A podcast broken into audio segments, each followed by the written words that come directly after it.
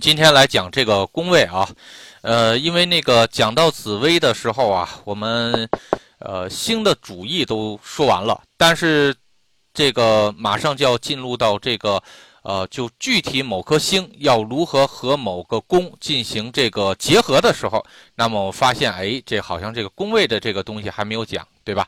那咱就把这个宫位的信息呢给讲了。哎，大家都听得到吧？确定哈？哎，那个，那现在是这样啊，咱们随便打开一个紫微星盘，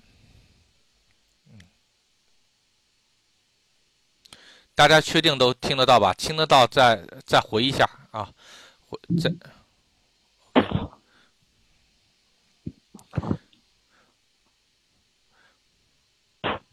，OK。那么我们现在呢是这样啊，这个就是一个紫微盘，我随便找了一个今天的时间啊。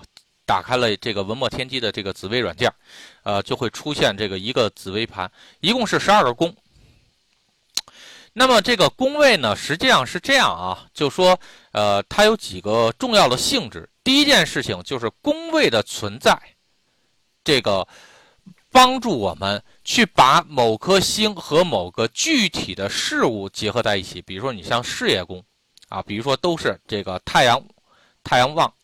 那么你在事业宫的话，代表的是一个性质；那么你在，呃，那么你在这个，呃，你在极恶宫就代表一个事情，啊，呃，然后那么你在夫妻宫代表不同的性，这个又代表另外一种性质。所以呢是这样啊，就是说宫位是帮助我们确定同样的一种性质或者同样的一个卦象。那么在不同的位置上，那你会有怎样的一个表现啊？这个就是宫位，呃，这个就具体的应用方向。所以的话是星和宫结合在一起，我们才能具体的再结合一个事情，具体的事情之后，我们才可以去论这个事情的吉还是凶啊？这个就是紫薇的这个方式方法啊。所以呢，那么我们就肯定要先学这个。呃，先学这个宫位，呃，宫位呢，现在是这样啊，就说一共呢是有十二个宫位，也代表了是十二个地支位。那咱们就先从命宫开始啊，先从命宫开始。但是有一点啊，我先提前说清楚，就是宫位的力量，宫位的五行力量要大于星的五行力量。那相当于什么？宫位就相当于是地盘儿。啊，星呢？你就算再强，比如说你是个将军，你是一个皇帝，你针对于某一个区域来说，你你只是一个个体，但是这个区域的五行性质要比一个宫位的五行性质要，呃，对，对不起啊，一个区域就代表了一个宫位，那么一个这个宫位的五行性质要严重比这个呃一个星的五行性质要强得多，所以有些宫位。啊，所以就会出现有些星在不同的宫位就会产生妙望的情况，对吧？比如说像太阳，那你在木的宫位和火的宫位，那你就会很厉害。那如果你进了金的宫位和水的宫位，那实际上你就会变弱，对吧？那么比如说。啊，像那个天机也是。那么你在水的宫位，这因为天机是属木的，所以你在水的宫位和火的呃火水的宫位和木的宫位，那你天机是很厉害的，对吧？那你要是进入到金的宫位和火的宫位，那对不起，你的天机就会很弱啊。所以的话，这个其实是很很好去理解的啊，很好去理解的。所以这是我们去研究宫位的第一个事情啊。第二个呢是这样，这个是咱们的那个紫薇，嗯，紫薇的东紫薇的那个表啊。这个呢，木香同学呢已经帮咱们整理了很多了，啊，木香同学已经帮咱们整理很多了，呃，这是咱们上一期第三期的时候讲的这些东西。然后呢，那么我们也会根据这个顺序，然后一一点一点的去讲宫位啊，宫位。然后呢，所以呢是这样啊，大家。讲的时候啊，一定就是按这个东西啊，一定按这个东西来去进行学习。好，首先啊，我们先这个学习命宫。在这次讲的时候呢，我们会把这这个外面，我我也是收集了一部分啊命宫的一些东西，就说传统紫薇怎么认为命宫的。然后我把命宫的一些东西给说清楚，呃，这个给给大家列出来。然后呢，咱们实际上你记住命宫的最重要的一个点是什么？这我也说清楚。那命宫这个的一个应用，这怎么着去去处理，我也会说清楚。所以呢，你只需要记我告诉你的最基本的东西，其他的东西你自己去组合出来就可以了，啊，所以呢，这个不用去记很复杂的东西。好，我先把这个网上的这个呃命宫的东西拿出来啊，稍等一下啊，这个我找一下。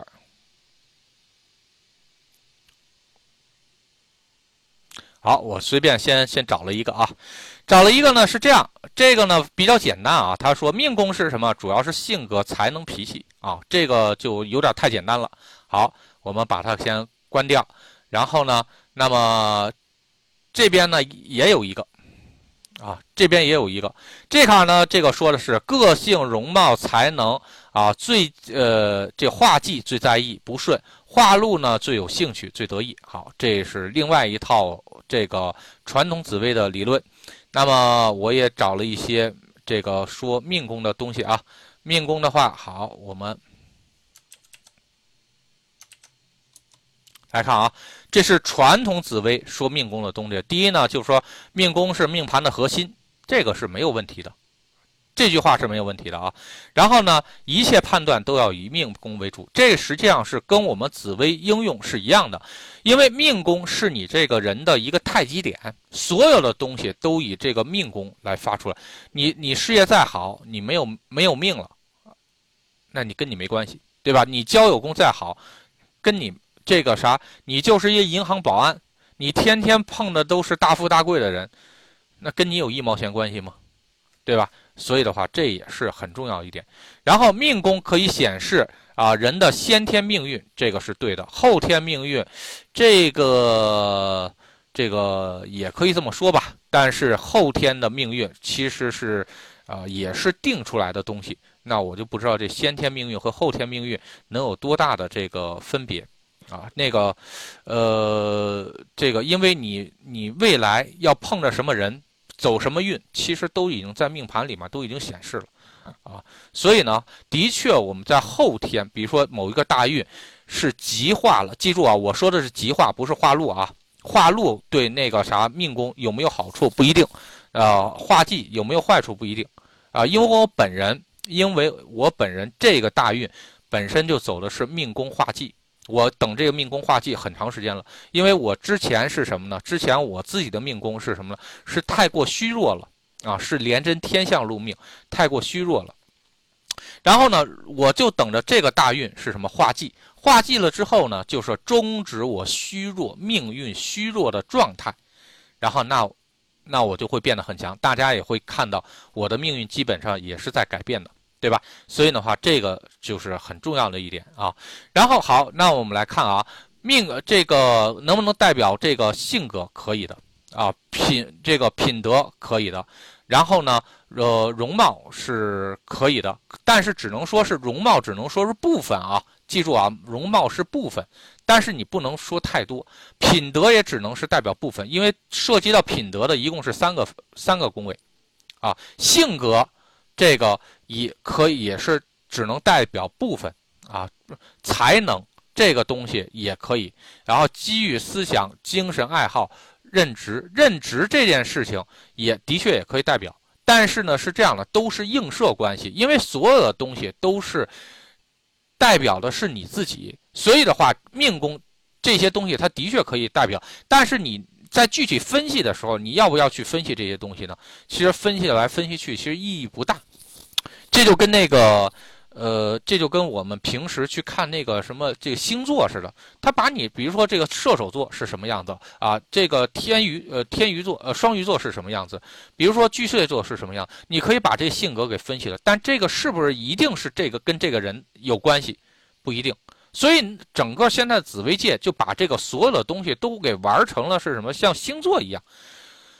这个这个人他的确是属于是这类人的这个这个性性质之一，但是是不是你就占这些东西？这可不一定。比如说这类人一共有十五个性质，你是只占这三个，跟其他的你就没关系啊。所以这个这个一定要注意啊。市市居的环境，这个就关系有点远了。一生的工作事业发展情况，这个也有点远了啊。人生的顺逆，这个可以啊，这都在命宫表露无理，这个倒没有问题啊。所以呢，在这里面啊，注意啊，这里面这个是命盘的核心，我们认为啊，这个是没有问题的。命盘的核心，好，我们认为是对的。然后呢，这个命宫显示的是这些东西。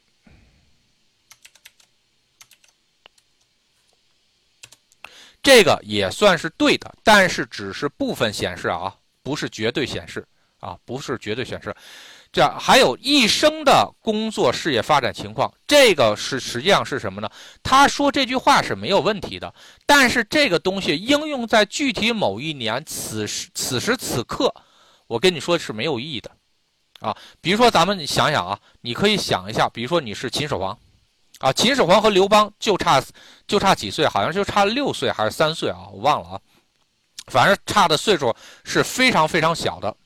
然后呢，但是你会发现他们俩的命运完全不一样，两个都是当皇帝的人。然后呢，包括一个人啊，一包括一个人的这个当了皇帝所创造的王朝，甚至都是以中国的一个主力民族为此命名的啊，是汉朝啊，汉朝。然后，所以我们叫大汉民族。啊，叫汉族，然后所以的话会有这么一个这个种族，然后出现，所以呢，就这么牛逼的人，他完全命局是不一样的。如果你单看前面的话，那比如说好，那个秦始皇之前的所有的事情都对，啊，这个啥，人家命格一定是很好。那你说刘邦四十六岁之后才开始起运，历四十六岁之前混的基本上是郁郁不得志，在一个平均寿命只有二十多岁的一个年代。然后，当你混到四十六岁的时候，你自己还什么都不行的时候，你还有多大的机会，对吧？所以的话，这真的是不好说的。人家四十六岁，然后经过八年之后，人家统一天下了啊，创建了大汉王朝。所以你你说这个命宫，他的确，比如说他就算是一个帝王相，前四十六年也对他的是压制，所以的话，你是感觉不到的。你看着，哎，我这个我这命宫挺好啊，但是你会发现，这这咋我就还不发财呢？怎么我还不牛逼呢？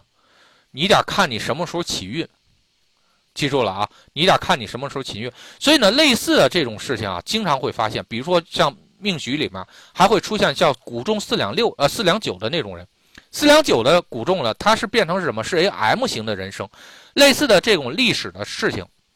啊，这个人物呢，比如说大家比较熟悉的越王勾践，然后史玉柱、乔布斯，啊，这个，呃，这些呢，全部都是四两九的。所以你会再发现他们是什么呢？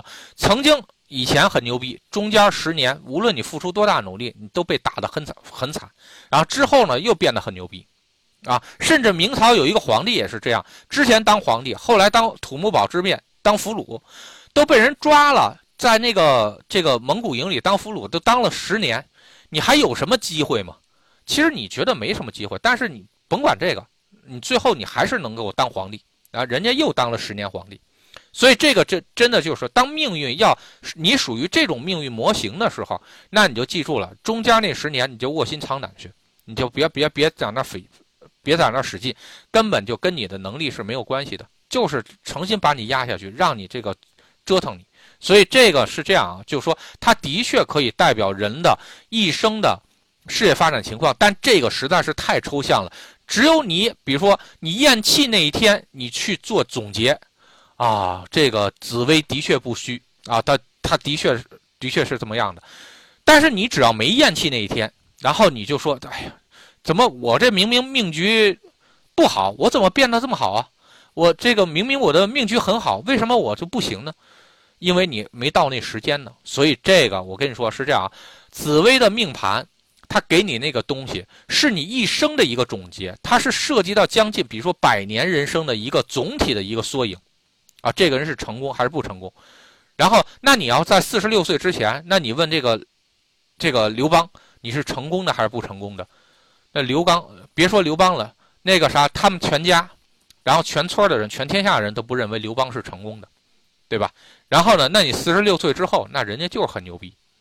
所以这个东西啊就没办法，包括凯撒也是这样啊，也是四十多岁之前也混得不行，四十岁多岁之后，然后呢那十年一下子迅速的就很牛逼了。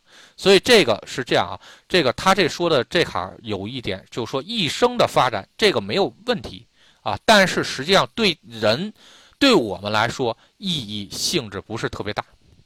好，那我们在这个讲这个命宫的时候啊。你看啊，我们上次在讲讲命宫的时候啊，然后我们顺便呢去把极恶宫也一块讲了，然后呢，同时在讲命宫和极恶宫的时候，还要把一六共宗的这个事情给讲了。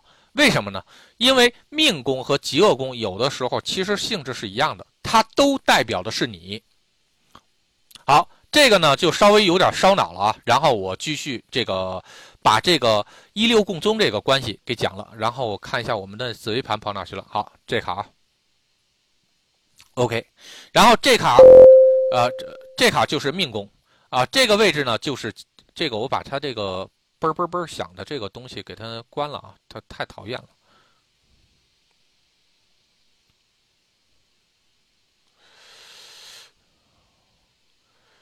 呃，这叫什么？开启界面音效，然后使用是这个，好，保存。嗯，那就随便，待会儿，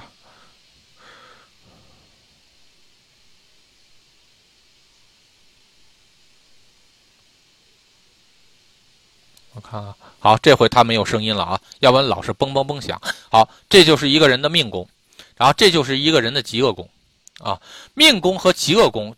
那么实际上有一个一六共宗的关系，它实际上在紫微的大，我们在传统的断命的时候啊，经常是什么呢？啊，那个命宫就是你的命，就你的气运，就你的所有的东西。其实我跟你说，说白了就是什么？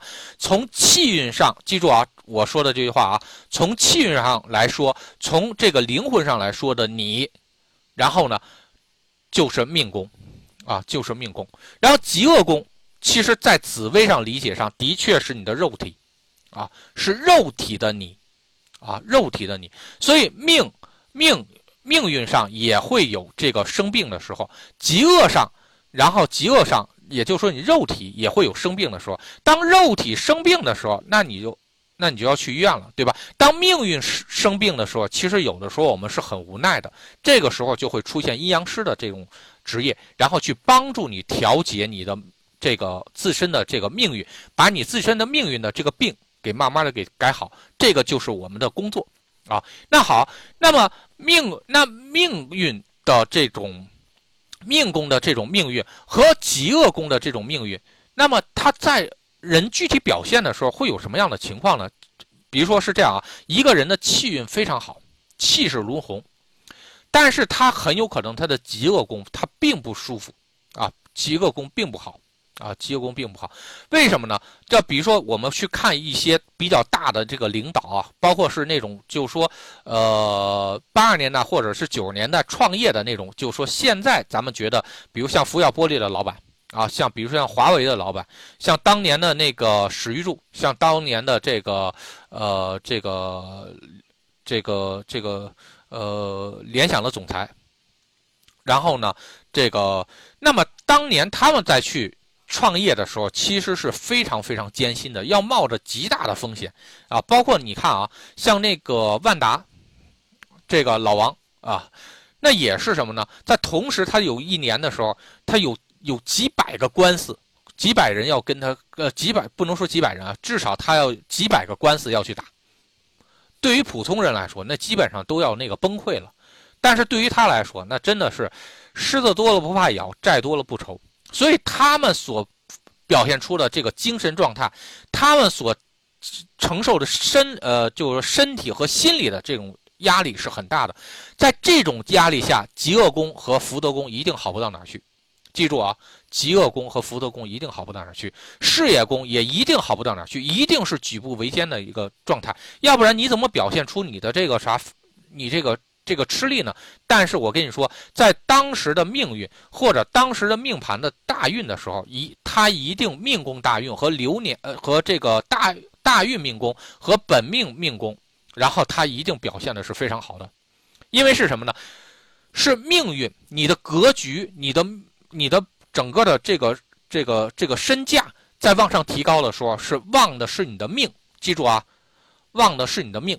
然后呢，但有可能苦的是你的身，苦的是你的行为，然后苦的是你的那个思想，因为你肯定要受很多的煎熬。然后你要处理很多很多问题，你要通过各种各样的抗争，然后能够活下去。所以呢是这样的，呃，这个，呃，所以是这样，所以命宫真正的好，然后呢是你整个格局好，记住啊，是你的整个格局好。然后命宫在某一个大运被激活，放大自己的命宫的这种能量，然后呢，那么这个是，呃，非常好，是极化，对不对？对不起啊，叫极化放大自己的命宫的能量，是对整个你的命运是有极大的提升的。但是这个我说的是正向放大啊，极化自己的命宫的能量啊。比如说，可不是说那个传统紫微中的化禄，好，化禄的确是放大。您命宫里面有个零星，本来是没什么事儿，您再把它给放大了，那就更烦恼了。命宫本来就是痛苦的，有个秦阳，你好，你把它放大了，那好，更痛苦了。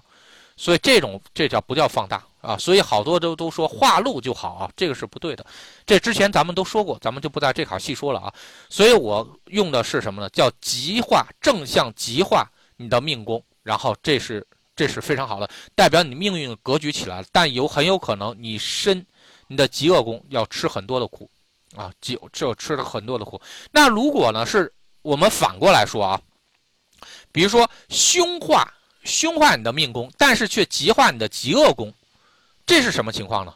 这个这种情况是代表的是什么呢？就说很有可能，然后你突然因为一些气运上的东西，或者一些因果上的东西，有一些好事儿落到你身上了。比如说，哎，中了五百万了，啊啊，比如说你突然这个啥，这个突然，比如说在两千年的时候，这个买了两套房。然后虽然你一事无成，但是结果你变成这个千万富翁或者亿万富翁了，因为这个房，因为这个啥地产升值了，啊，地产升值了。但是你记住，这个江湖上有一句话，就是当你在幸运中获得的财富，你一定会凭着自己的实力把财富给亏掉。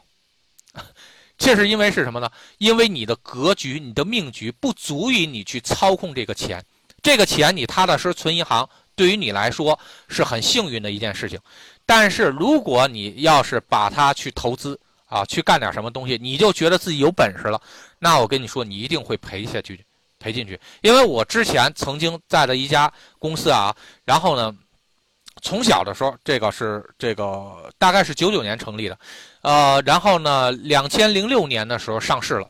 啊，我记得在那个美国上市的时候，当时这个股东比较多啊，但是其中有一个股东是，呃，这个分了六个亿，啊，分了六个亿。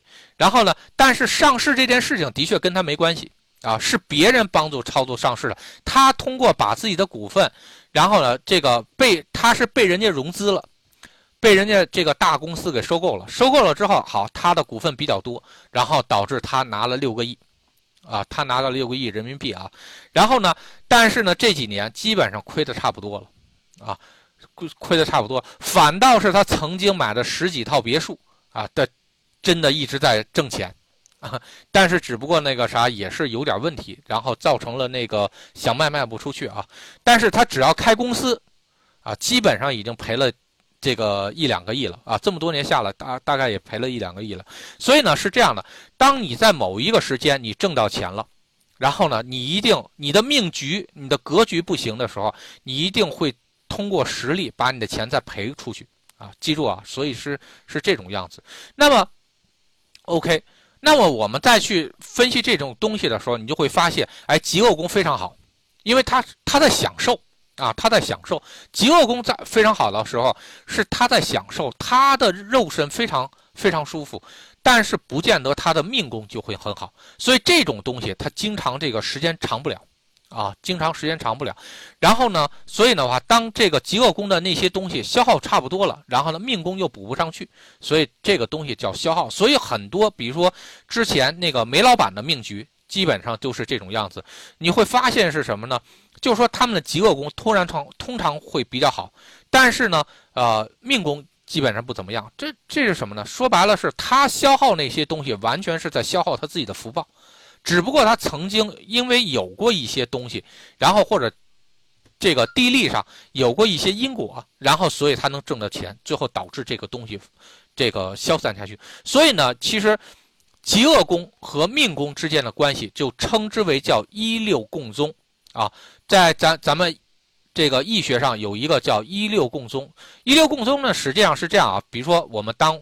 点命宫的时候，当你逆逆数六位，一二三四五，哦，对不起啊，忘了数命宫了啊。呃，这个一二三四五六，这个逆数六位的时候，就正好是极恶宫，啊，正好是极恶宫。它实际上就在迁移宫的这个顺时针的，呃，对不起啊，是迁移宫的顺时针的，然后呢，那个第一位。啊，它永远是在这个这这个位置上，然后呢，你可以任何一点都有它的一六共宗位，记住啊，任何一点都会有它的一六共宗位。这点的话是非常有意思的一件事情啊。这个这个这个这个呢，也也跟我们之前的那个断盘是非常非常有关系的。这个所以的这一块我稍微多讲一些啊。然后，那么一六共宗实际上有什么？意义呢？然后呢？这个一会儿我去讲一下。那么，这个像一六共宗、二七呃为朋、三呃三八为友，好像是类似的这种东西啊。这种这种东西实际上说白了是什么？都是一六共宗的关系啊，只不过你后面加了一个数而已啊，加了一个数而已。一六共宗实际上说白了是什么呢？这东西就是一个人的体和表啊，体和表啊，内或者表啊。就是这种关系，然后核心的东西和它外在的表现的东西，然后呢，比如说我们的人命宫是你的这个气运，是你的灵魂，是你的这个，是你所能调动的这天地万物的这种气运这的一个总和，但是它是一个虚无缥缈的东西，实际上摸不着看不着，啊，命运这个东西摸不着看不着，但极恶宫是你的在人间的外在的表示表现。啊，外在的表现，所以呢，一六共宗的关系是什么呢？其实很简单，就是这个它都是你，但是一个是里，一个是表，一个是这个啥气运的东西，一个是这个实际表现出来的东西，这就是一六共宗。那么我们在正具体应用的时候怎么去用啊？那个很简单，因为在我们的很多的紫微盘里面，这个当我们不明白某一个宫位。它为什么这么表示的时候，你自己可以看查一下它的一六共宗位。但是记住啊，这种用法一定要反过来用，啊，记记住啊，这种用法一定要反过来用。比如说啊，我们看这个子女宫，哎，子女宫它给你表现出的是什么？天机左辅灵星啊，这这个不知道是什么盘了啊，这个我已经忘了。但是那个咱们就说这个事情啊。好，那么这个天机左辅灵星。这是什么呢？这是你现在想要观察的一个现象，它这个现象已经出来了，但是我们并不知道它的之间的这个因果关系是什么。我们的确可以通过追录或者追记的方式，去把这个东西给这个弄明白。这可能新的同学并不明白追录追记啊，这个可以去翻一下高级班的东西。但是呢，我们更应该看的是什么？它是谁的一个表象？在外界的一个表象，所以这时候呢，我们就会什么？你一六共宗的话，你你看啊，这个啥？你当你发现你想研究这个东西的时候，就代表的是你已经抓到这个东西的一个表了。那么我们要看一下这个东西的理，我们就要看是它是谁的一六共宗位啊，它是谁的极恶宫。然后你要是熟的话，你就会发现哦，它是福德位的极恶宫。那也就说是什么呢？这个这个。子女宫出现的是什么呢？就说多条多个情况出现烦恼的这种这种情况，或者是呃烦心事儿的这种情况。那么是什么原因造成的呢？是这个廉贞廉贞这坎出现的问题，廉贞天府出现的问题，造成了他这种样子，啊，造成了他这种样子。所以呢，在这种卦象的时候，我们有的时候，比如说我们当我们不能去不方便去解决这个位置。位置的时候，我们可以直接通过解决廉贞天府的位置来去表现这个事情。好，那我们在去断盘的时候，有的时候也经常会能看到一些事情，比如说啊，假设啊，这个是呃呃这个叫天机左辅零星，就代表烦恼呗，而且是多个烦恼啊。对，这个天机呢是什么呢？是叫做多条路啊，对对对不对不起啊，叫路。然后呢，那个或者多条道啊，这个左辅呢是多，那天机和左辅加在一起就是多条道。然后呢，零星是什么呢？零星就是烦恼。比如说一个人为什么他总是找你麻烦呢？啊，你可以看一下一流共宗位啊。他有，也就是什么？他想该他应该想抓住的东西，他没抓着，他所以他在表象上他给你找出一些这个问题，或者他给你弄出一些烦恼。那比如说有的女生，啊，这个这有的时候看那个感情卦的时候是这样，有的时候你你会发现什么？女生其实是什么呢？有的女生就经常会呃烦你啊，这个跟你发脾气啊是什么呢？然后你会发现是什么？其实她就想让你关注她，啊，她就让让你关注的。所以你查一下一流共宗位。你就知道哦，原来是什么样子，啊，原来是什么样子。然后呢，有的时候，比如说我们去，去那个呃，去这个菜市场买菜，你会发现小贩儿之间和这个客户之间吵得面红耳赤。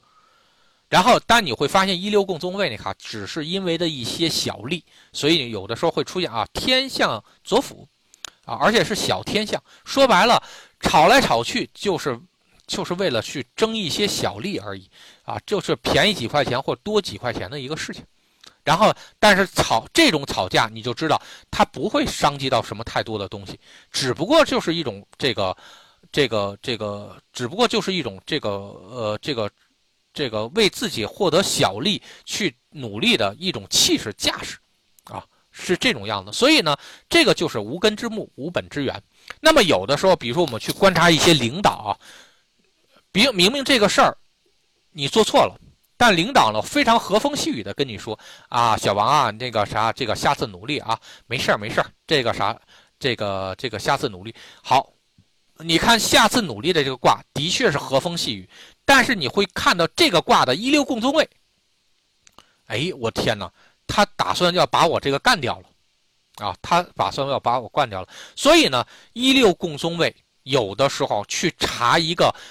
甚至在表象上根本没有关系的一个事情，查这种因果会非常非常厉害，啊，会非常非常厉害。因为有的时候我们在表象上，因为人类社会或者说这个世间在表象上所表现出的东西，不一定就是它真实的这个东西。所以的话，你要看这个表象，它表现的心儿是什么。比如说像这卡，这个卦象的话，就是左辅天机零星，就是各种各样的闹。为什么闹呢？可能就是他没有去抓着东西。比如说，有的时候我们去粘婴儿的时候，你看他在那又哭又闹又打滚，可能说白了，他所争的就是什么呢？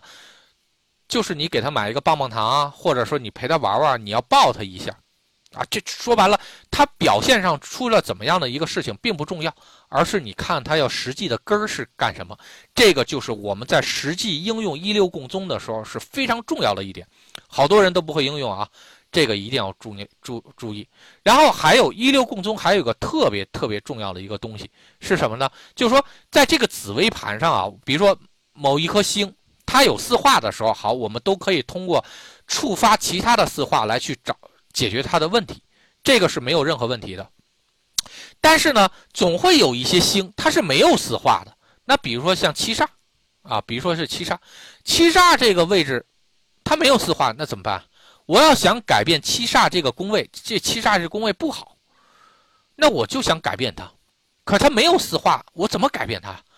没问题啊，你可以查一下谁是这个什么七煞的一六宫宫位，七煞是谁的极恶宫啊？七煞是谁的极宫？哦，你会发现啊，它是父母宫的极恶宫。那只要我改变了父母宫的这个火星这个位置，那七煞这个位置它就不难受了。啊，他就不难受了。然后呢，那这个这样的话就解决了。虽然这个父母宫，你看这个卦象，父母宫也不能改变，但我可以通过极恶宫这边的改变，然后呢去改变父母宫。父母宫改变了，那七煞这个问题就解决了。我记得这个卦象当初好像是什么呢？啊，当初好像是一个人他那个切什么东西，然后呢好像是呃鼻子，然后鼻子好像是烧这个这个有火辣辣的那种感觉。那说白了是什么？那你就想办法把皮肤的这个问题解决，你鼻子的问题就自然就解决了，啊，是其实说白了是这样。然后呢，那么这种东西就特别特别这个有用。所以呢，我们通过这个这个关系，我们就可以知道了，在一六共宗的时候，记住啊，在一六共宗的时候。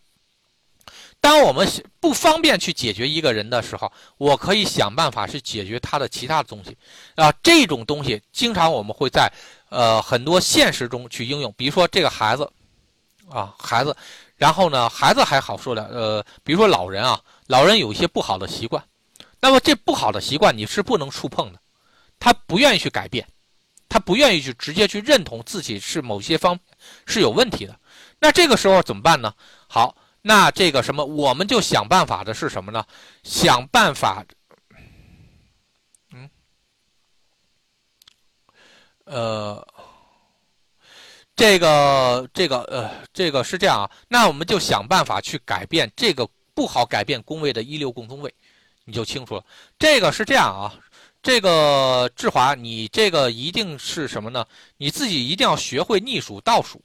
这个东西，比如说，呃，这个财宫的，财宫的，呃，财宫的极恶宫，比如说，好，那我们来看啊，财宫的极恶宫，呃，财宫是在这卡，财宫的极恶宫，那记住啊，就是它的对宫的顺时针的某一位，那就天寨宫，这个是没有任何问题的。然后呢？但是呢，比如说谁是财宫的一六共宗位？你这个现在是这样，我明白你的问题了啊。你这问题是什么呢？你这个你只会正数。你比如说你把财宫当成太极点，你去看财宫的一六共宗位，然后呢找他的极恶宫啊，的确是天灾。现在的问题是什么？我们经常要逆着去用。刚才我已经说了啊，咱们经常要逆着去用这个一流共宗位，就有可能你经常碰到的一个位置是什么呢？是你一个要解决的问题位置，你看看这个宫位是谁的一流宫宗位，你把它逆着数，逆着数。所以，比如说财宫是什么？财宫就是父母宫的一流宫宗位。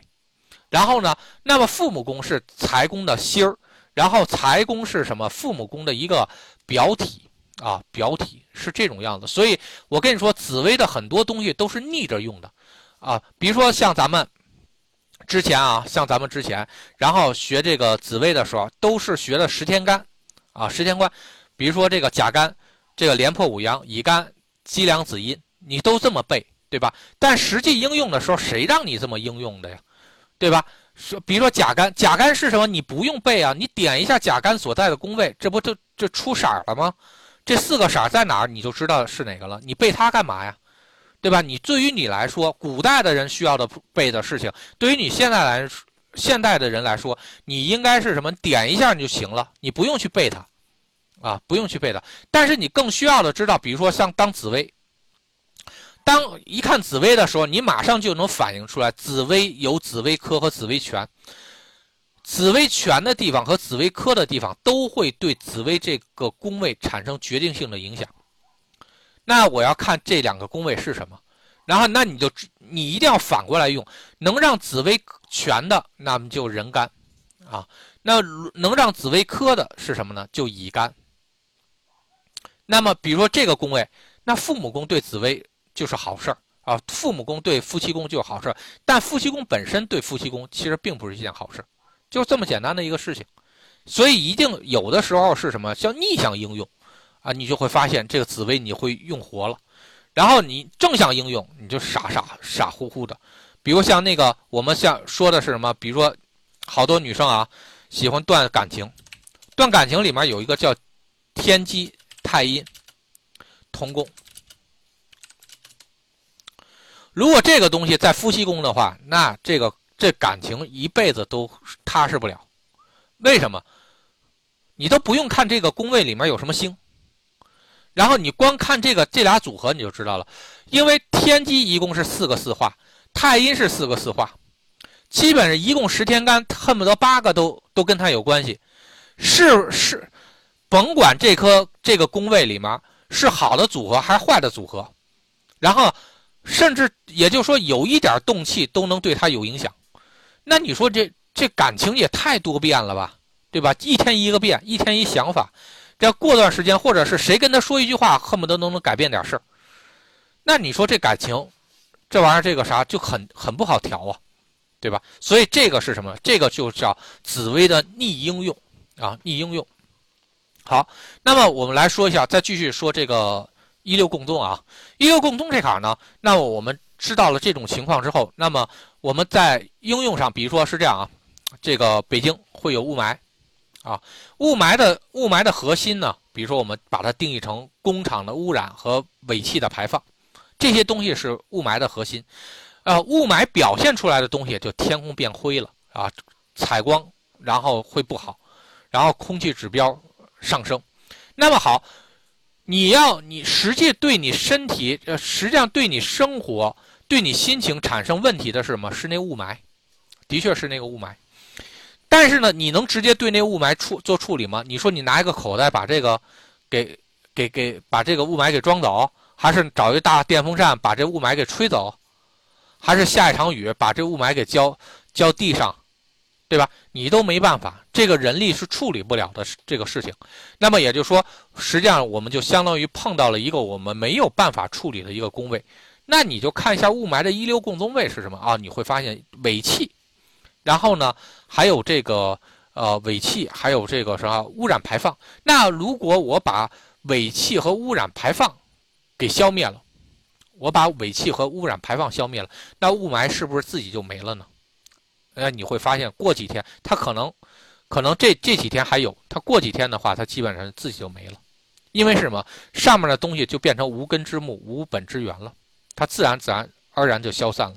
但如果比如说尾气和这个尾气和这个啥污染源，我不我不消除，然后呢，雾霾可以不可以没呢？也可以没，等着刮大风呗，对吧？一大一刮大风，哎，北京这个蓝天白云的非常好。但是呢，你记住了，那个东西它只要还在那儿，它还在那儿捣乱，它就一定会这个啥再产生雾霾，因为它是什么？那个根儿它没产生，啊，根儿没产生，所以有的时候啊，这个一六共宗是对于我们分析这个这个表里、分析根本非常重要的东西，看似根本就没关系的两个宫位。然后，但实际上是它是很有很大的关系的。那比如说，你看那个，你看财宫，财宫的话其实是从父母宫发出来的，啊，财宫的话是父母。那也就是说，你的父母宫这个东西越厉害，那么你的财就越厉害，啊，父母宫越厉害，财就越厉害。这个这个实际上也是这样的。当你的父母宫太弱的时候，然后你的财基本上也留不住。啊，也留不住，所以的话，你自己去悟，自己去明白这个道理。然后有的时候一六共宗的时候，也会方便我们去推导整个的人生，包括佛法的东西，我们也可以去推导。那比如说是这样啊，那么比如说这个逆的推啊，很有意思啊，就说你的你的肉身能够享受到什么东西，包括你的肉身能不能持久享受到一些东西，你主要看什么呢？看你的命啊，看你的命。对吧？你的命好，你就可以享受更多的东西，你的肉身就可以得到更多的东西。因为你你现在关心的是你的肉身能不能得到东西，并不是你的魂体能得到多少东西，对吧？所以的话，好，这个肉身对于我们来说是核心啊，极恶宫只是我们的一个表象。那你就会再看，那好，什么东西是我们的肉身的？呃，对，对不起啊，是什么东西是我们的这个命的这个一个核心呢？哎，你会发现什么是交友宫。啊，交友宫是是这个命宫的核心。你会发现，我的好不好跟外人有什么关系呢？那你会发现，整个佛祖菩萨，整个整天道，包括整个这个我们这个世界，然后一个人能不能富获得足够多的这个财富，能不能得到众生法喜，然后全看的是众生对你的态度如何。啊，众生越喜欢你，那你获得众生的财。就很容易，那如果众生越不喜欢你，那你就没有意义，对吧？所以的话，你会发现什么？这个就是反过来的，所以你就会知道，哎呀，哦，我原来只是众生之一，所以我跟众生同根同源，我只是众生的一个表象，啊，我只是众生的一个表象。所以的话，你会发现，整个为什么为什么连佛祖菩萨都已经出了轮回了，还要跑回来再去利益众生？就是这个这个事情，因为你的根本、你的福报，甚至你的力量之源，都来自于众生。所以，所以为什么会说是这个整个天界的，包括你是，包括像我咱们啊，这个很多往上升级，这个都是什么积功德呀，而从来那个，而从来那个什么这个啥，不是说是你自己做了多少努力，对吧？所以这个是非常非常重要的一个事情啊。这个是，所以这个啥你就明白了啊，我只是众生之一。然后呢，那众生实际上，呃，那。这个众生，这个我利越利益众生，我对众生越有利，我的功德就越多。那么我能获得的东西就越多，我获得的东西越多，那我的身，我的身就越好。所以呢，包括咱们这卡啊，是可以去查一个人的，呃，去可以去查一个人的功德光。那功德光从何产生？众生给你的才行。你要真正的利益了众生才行。好，那么我们这时候就会发现，那众生又是谁的这个，呃，众生又是谁的一个表呢？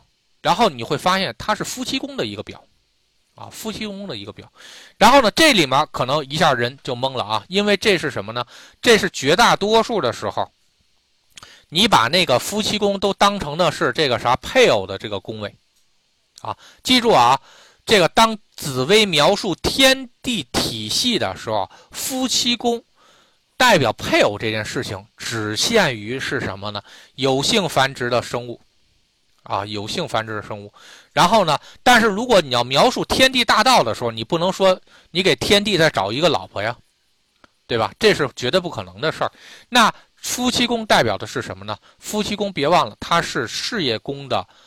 这个迁移位代表是事业的结果，所以众生是以什么为能够创造出众生的根本？众生为什么会产生很多的差异？就是因为因果不一样。所以夫妻宫也是你的因果位。何为因果？就是你做了这个事情，具体产生了一个结果，这个结果是善的还有恶的，就取决于去会把众生给区分开。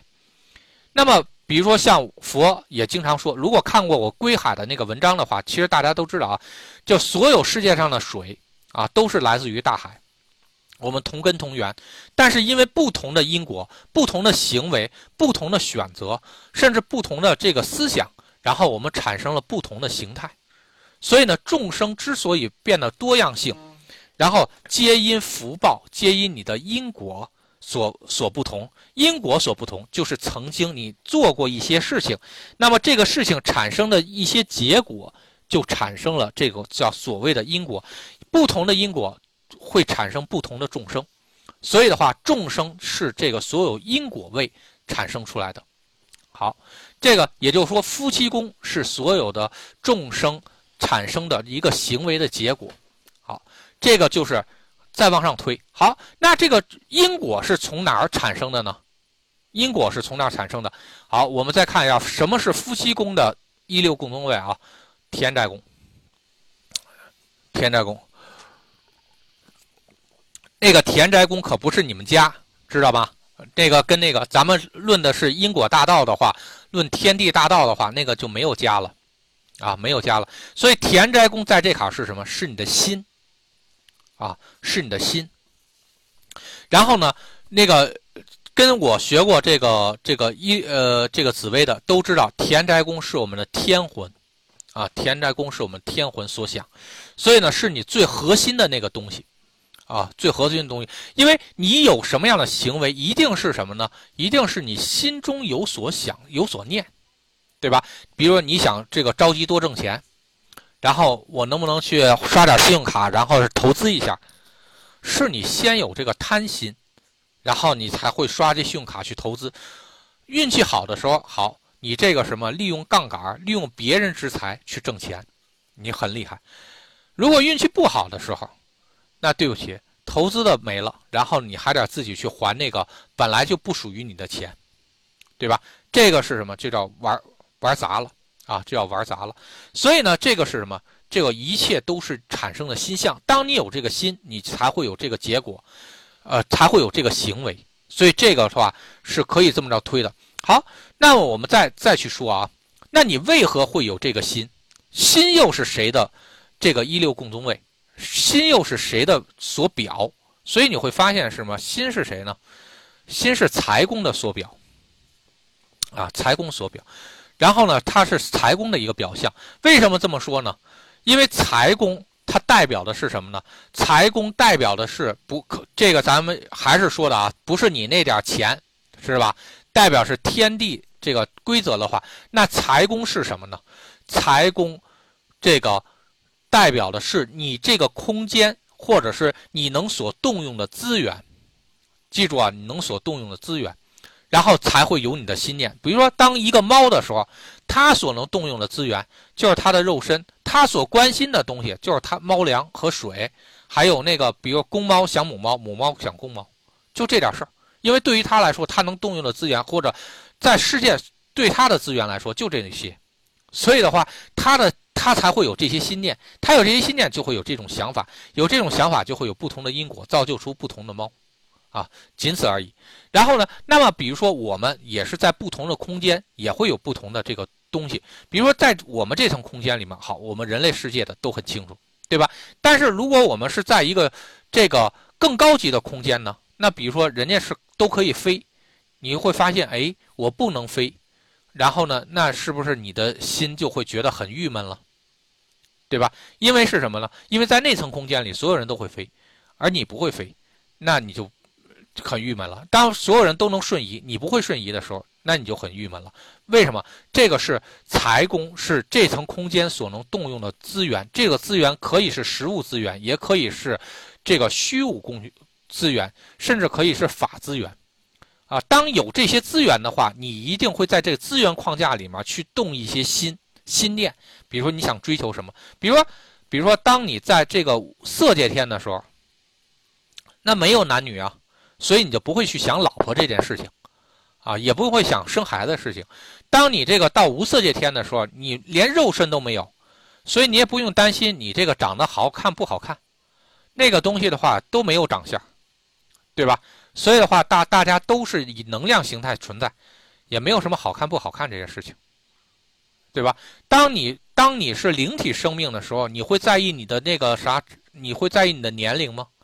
因为所有的东西都可以通过幻化出来，你想幻化成这个，你只要法力足够，你愿意幻化成什么都行，对吧？所以的话，那化妆品是不是就没有意义了，对吧？那你老婆就不会这这找你说，哎，我缺化妆品了，我需要保养。那需要保养啥呀？啥都不需要保养。所以化妆品在阴间一定是没有市场的，啊，就是这样。所以就说你的心念。之所以产生，是取决于这个空间给了你什么东西，所以就会有财宫，啊，就会有财宫。那财宫又是谁给的呢？好，你会发现，财宫的这个定义是什么？是父母宫。父母宫是什么？规则，是更高级空间给你的这个准则，这个就是父母宫所代表的东西。所以呢，就说你能得到什么东西，皆由我来定义，啊，皆由更高级的东西来定义。所以父母宫代表是规则，啊，父母宫代表是规则。然后呢，所以呢，比如说，就像我们去游戏世界里面是啊，那游戏世界，你作为游戏世界的规则制定者，那说白了是什么呢？那你你给他规定什么，他就是什么。你说火是冷的，那火就是冷的；你说水是热的，那水就是热的。随便，那是你来规定，对吧？所以这个说。所以这个啥空间所能拥有的一切，是皆因规则啊，父母宫规则来来去弄。那规则又是谁来去走的呢？然后你就会发现跟迁移宫有关。好，一出迁移宫，这个就出本层空间之外的东西了，这是上层空间的东西了啊。所以呢，就像这个，就像这个这个。呃，就像这个游戏世界的规则，谁来规定呢？肯定是我们这层空间来规定这个游戏世界的那层小空间的规则，对吧？所以呢，这是又涉及到规则，这又涉及到外层空间的东西，因为迁移宫是外面的东西。好，这个东西可以一直一直往下推啊，这样有有兴趣的你可以去推，一直可以推下去。好。这个呢就有点说的多了啊，因为是一六共宗，是我们经常会用到的东西。那个，所以这次呢就稍微说多一些。然后呢，我们一会儿呢就会落实到呃落实回来啊，落实回来之后呢，然后咱们具体的还去讲的是这个命宫和极恶宫。